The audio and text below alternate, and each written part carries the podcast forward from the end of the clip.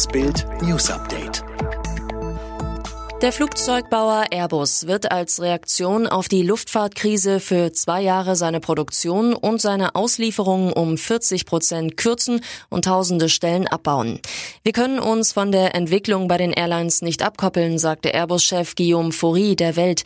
Aktuell seien viele fertige Flugzeuge geparkt, so Faury. Die Airlines nehmen sie wegen des Einbruchs im Markt durch die Corona-Krise zunächst nicht ab. Bei einer Kundgebung von Vegankoch Attila Hildmann an der Messe Berlin hat einer seiner Anhänger ein Team des jüdischen Forums angegriffen.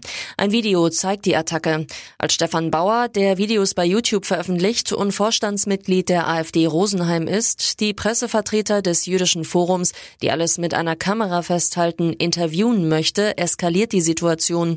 Ein Demo-Teilnehmer schlägt auf die Kamera. Es wurden mehrere Pressevertreter bedroht, unter anderem ein Vertreter des JFDA bestätigt Levi Salomon, Pressesprecher des Jüdischen Forums, auf Bildanfrage. Eigentlich hat die Polizei wegen Tierquälerei ermitteln wollen. Doch dann entdeckte Sheriff Monty Bellew aus Henry County in den USA ein verwahrlostes Kind, gerade einmal anderthalb Jahre alt. Es musste in einem Käfig leben. Neben ihm eine dreieinhalb Meter lange Boa Constrictor, eine Würgeschlange. Dazwischen krabbelten Tausende von Kakerlaken und Maden. Die Polizisten nahmen den Besitzer des Grundstücks, seinen Sohn und dessen Lebensgefährtin fest. J.K. Rowling wehrt sich gegen Transgender-Kritik. Seit ihren kontroversen Äußerungen steht J.K. Rowling mächtig unter Druck. Anfang Juli löste die Schriftstellerin mit einem Tweet eine mediale Empörungswelle aus, wurde gar als transphob bezeichnet. Zu einem noch drastischeren Wort greift der britische Politiker Lloyd Russell Moyle. Das Parlamentsmitglied wirft der Harry Potter-Autorin in einem Artikel für das Tribune Magazine Hass vor. Rowling reagierte auf Twitter und meint, dass sie bezichtigt wird, ihre Erfahrungen mit sexuellen sexuellen Übergriffen und häuslicher Gewalt benutzen würde, um Transmenschen zu diskriminieren.